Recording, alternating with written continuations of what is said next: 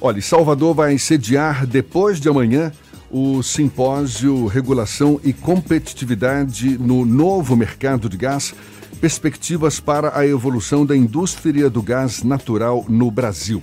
Organizado pelo Grupo à Tarde e pela Comissão Especial de Energia da Ordem dos Advogados do Brasil na Bahia, o evento será realizado no Wish Hotel da Bahia, no Campo Grande, das 8 da manhã às 6 da tarde, portanto, depois de amanhã e um dos palestrantes é o sócio fundador do Centro Brasileiro de Infraestrutura, o consultor em energia Adriano Pires, com quem conversamos agora.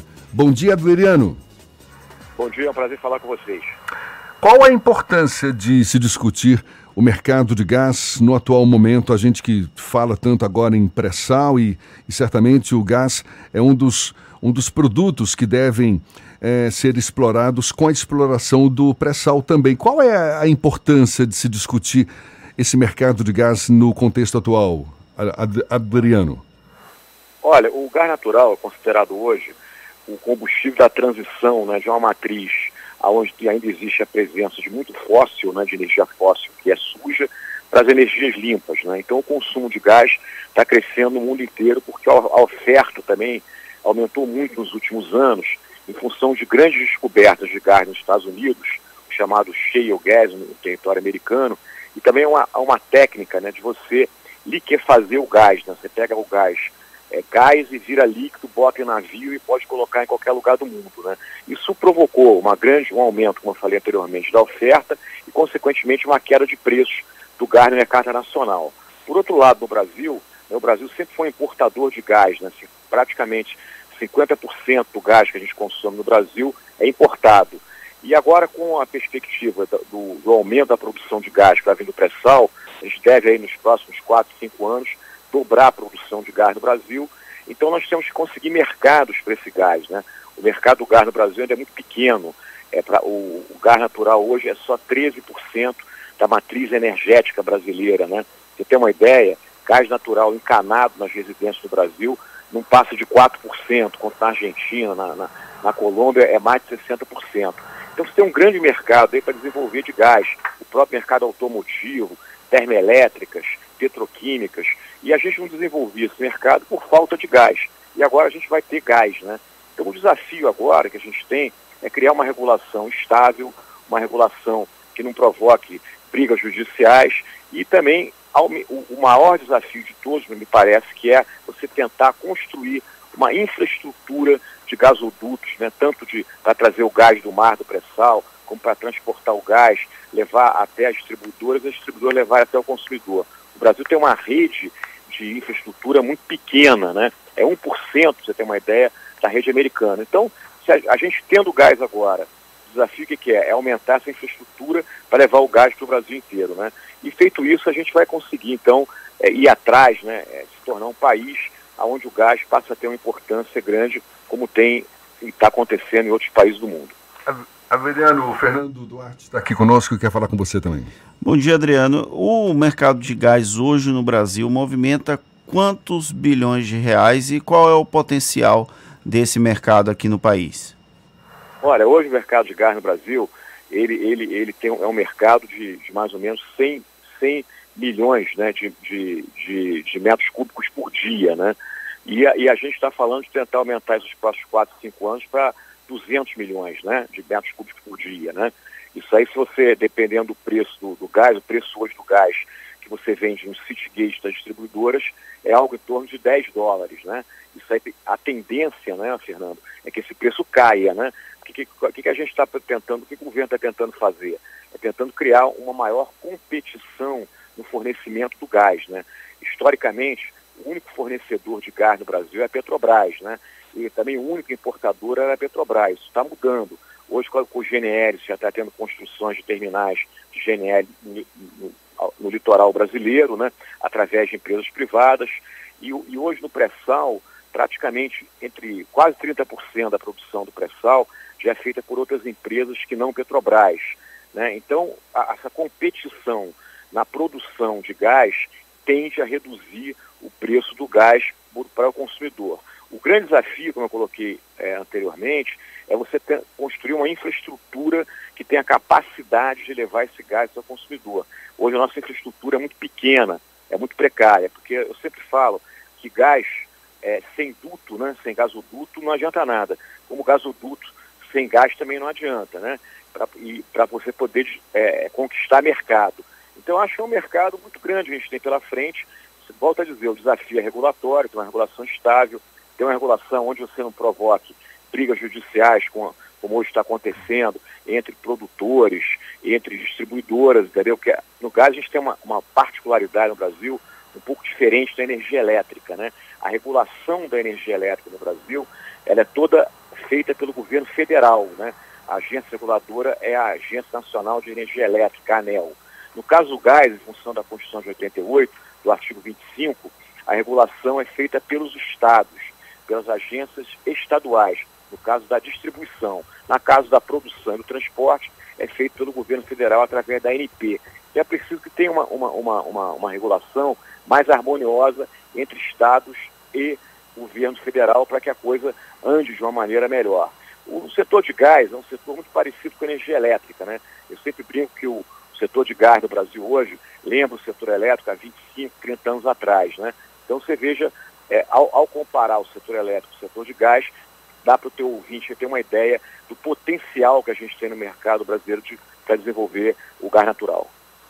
Adriano, você está falando da importância da regulação do mercado de gás hoje no Brasil e essa não é a primeira tentativa de abertura do setor, na é verdade.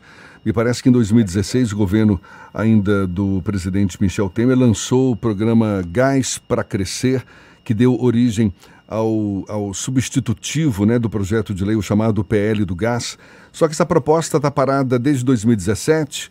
É, é, ainda há uma divergência envolvendo a questão da regulação federal ao consumidor livre. Como é que você avalia? Tem um cenário mais favorável para a regulação do gás hoje ou ainda as divergências são muito grandes? Como você falou, você teve o projeto do, do presidente Temer, né, que era o Gás para Crescer. Agora, no governo do presidente Bolsonaro, você lançou um novo programa, que chama Programa Novo Mercado do Gás, né? E aí, na, na semana passada, inclusive, o PL, que está que tá tramitando no Congresso Nacional, foi aprovado no âmbito né, da Comissão de Minas e Energia e agora deve, passar por outras comissões, ou, ou, ou então, talvez o que está acontecendo, ele, ele ser votado em regime de urgência indo a plenário direto, né? Então você está avançando, né? Agora, realmente, eu acho que o, o, grande problema hoje é essa questão da, da regulação estadual versus a, versus a regulação federal, né? Isso tem que se tomar muito cuidado com isso, a gente tem que tentar criar uma regulação mais estável, mais harmoniosa, porque se você começa a ter questões judiciais, né, judicializar esse processo, o mercado vai parar. Basta olhar o que está acontecendo hoje no setor elétrico, outra vez, onde você tem questões que estão na justiça que estão impedindo que o setor elétrico tenha, tenha redução de tarifas, que tenha mais investimento. Então a gente, a gente deve olhar para o setor elétrico e não cometer os mesmos erros que a gente está é, no setor de gás natural. Né? Essa questão do consumidor livre é importante, mas também é importante que você é, respeite, né, quer dizer, a, a Constituição Federal e a, e a, regulação das agências reguladoras. E, e, final, e por fim, né, ô, Fernando, a gente tem que entender que o que precisa de investimento, como eu falei. Se não tiver investimento no duto de transporte, duto de escoamento de produção, duto de distribuição, você também não vai conseguir chegar a gás no consumidor, né? É, quanto mais volume de gás chega no consumidor, quanto mais infraestrutura, mais barato vai ser o gás, né? Para que esse investimento ocorra, você tem que ter o quê? Você tem que ter é, é, rentabilidade, tem que ter modelos de financiamento, né? Então eu acho que isso, na minha opinião, hoje, o, o novo mercado de gás, o programa do governo é, lançou com o objetivo de tentar reduzir aí, como, como o ministro Paulo Guedes fala, em 40% o preço do gás, eu acho que do jeito que estava fica difícil reduzir. Né? Acho, que, acho que não vão, não, vão, não vão alcançar essa redução. A gente vai alcançar essa redução se a gente conseguir é, viabilizar os investimentos em infraestrutura. Sem investimento em infraestrutura, o preço do gás eu acho que não vai ser reduzido.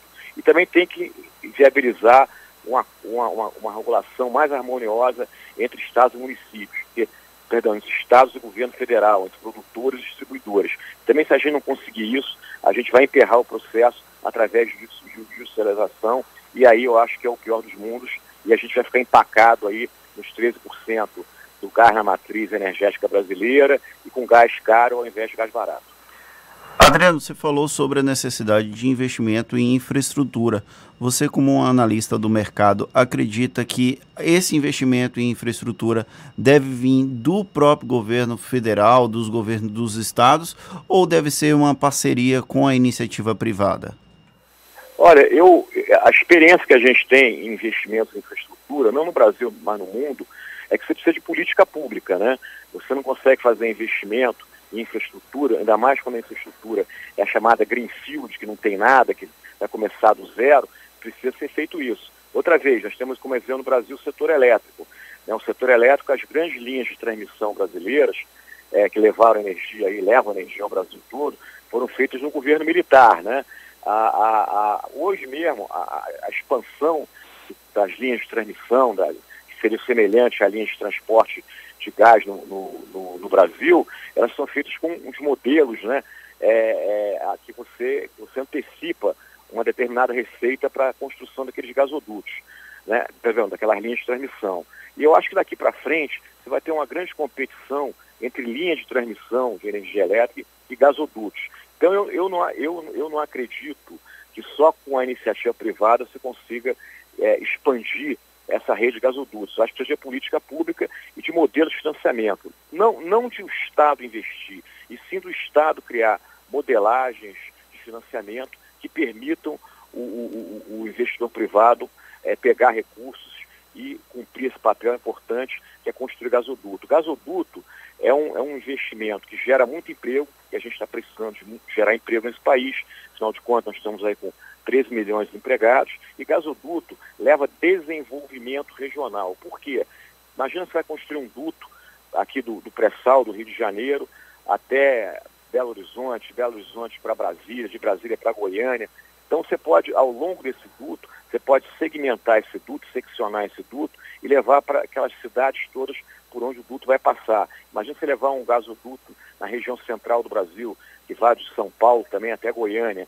Então, esse tipo de, de investimento, ele, ele tem muita cara do que o Brasil precisa hoje. O que o Brasil precisa hoje? Precisa de gerar investimento e precisa de levar desenvolvimento ao interior desse país.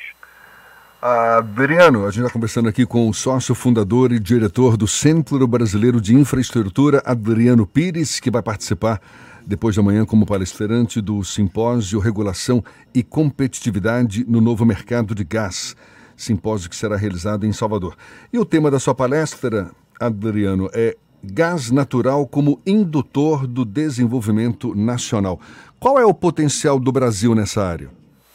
Eu acho que potencial é gigante, como a gente já conversou durante a entrevista, né?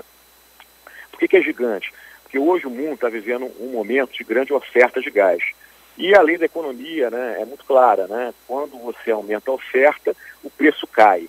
Então nós temos uma oportunidade hoje é, extraordinária de colocar o mercado de gás para crescer no Brasil, através da, da, própria importação de GNL, que já está sendo feita vai ser cada vez mais feita através desses terminais que estão sendo construídos no litoral, e através do gás do pré-sal, como a gente já falou, que a tendência é a gente dobrar o volume do gás e do próprio gás boliviano, né, que tem sido hoje o único gás praticamente que a gente importa em grandes volumes aí nos últimos anos, desde praticamente desde 99, né? Então, o, o, o, o, gás, ele, ele é a bola da vez, né? Não é a bola da vez no Brasil, é a bola da vez no mundo. É, volto a repetir, é o combustível da transição. Por exemplo, a gente também pode usar um mercado onde a gente usa muito pouco gás e tem um grande potencial, o mercado de transporte. Se você olhar hoje a Europa, os Estados Unidos, a China, a quantidade de caminhões que já estão substituindo o diesel por gás natural é gigante. Na Europa hoje tem os chamados corredores azuis, onde só passam caminhões movidos a gás natural líquido, o famoso GNL. Na China você já tem mais de 400, 500 mil caminhões rodando a GNL. E o Brasil tem um potencial enorme também nesse setor de transporte. Hoje, no setor de transporte, é, só 2,1% do setor usa gás natural. Dizer, imagina como a gente pode crescer o consumo de transporte. O Brasil hoje é o sétimo país que mais consome diesel no mundo. Né? E a gente importa quase 25% do diesel que a gente consome. Então, ima vamos, vamos imaginar que substituir é, 10, 15, 5% de diesel por gás natural, né? seria fantástico, né? Porque vai melhorar questões ambientais, o gás é muito mais limpo que o diesel, e em função hoje da grande oferta, como eu já falei, o gás natural é mais barato que o diesel. Então é outro mercado que a gente tem para desenvolver. Então as, as, as, existem inúmeras oportunidades para a gente aproveitar. Vamos ver se dessa vez né, a gente não fica esbarrando em regulações inadequadas, em brigas judiciais e a gente não perde essa oportunidade do Brasil se tornar um grande player do mercado de gás natural mundial. Tá certo. A gente quer agradecer aqui a Adriano Pires, sócio fundador e diretor do Centro Brasileiro de Infraestrutura, conversando conosco aqui no Isso é Bahia. Muito obrigado, Adriano, e um bom dia. Muito obrigado, bom dia a todos, é um prazer falar com vocês.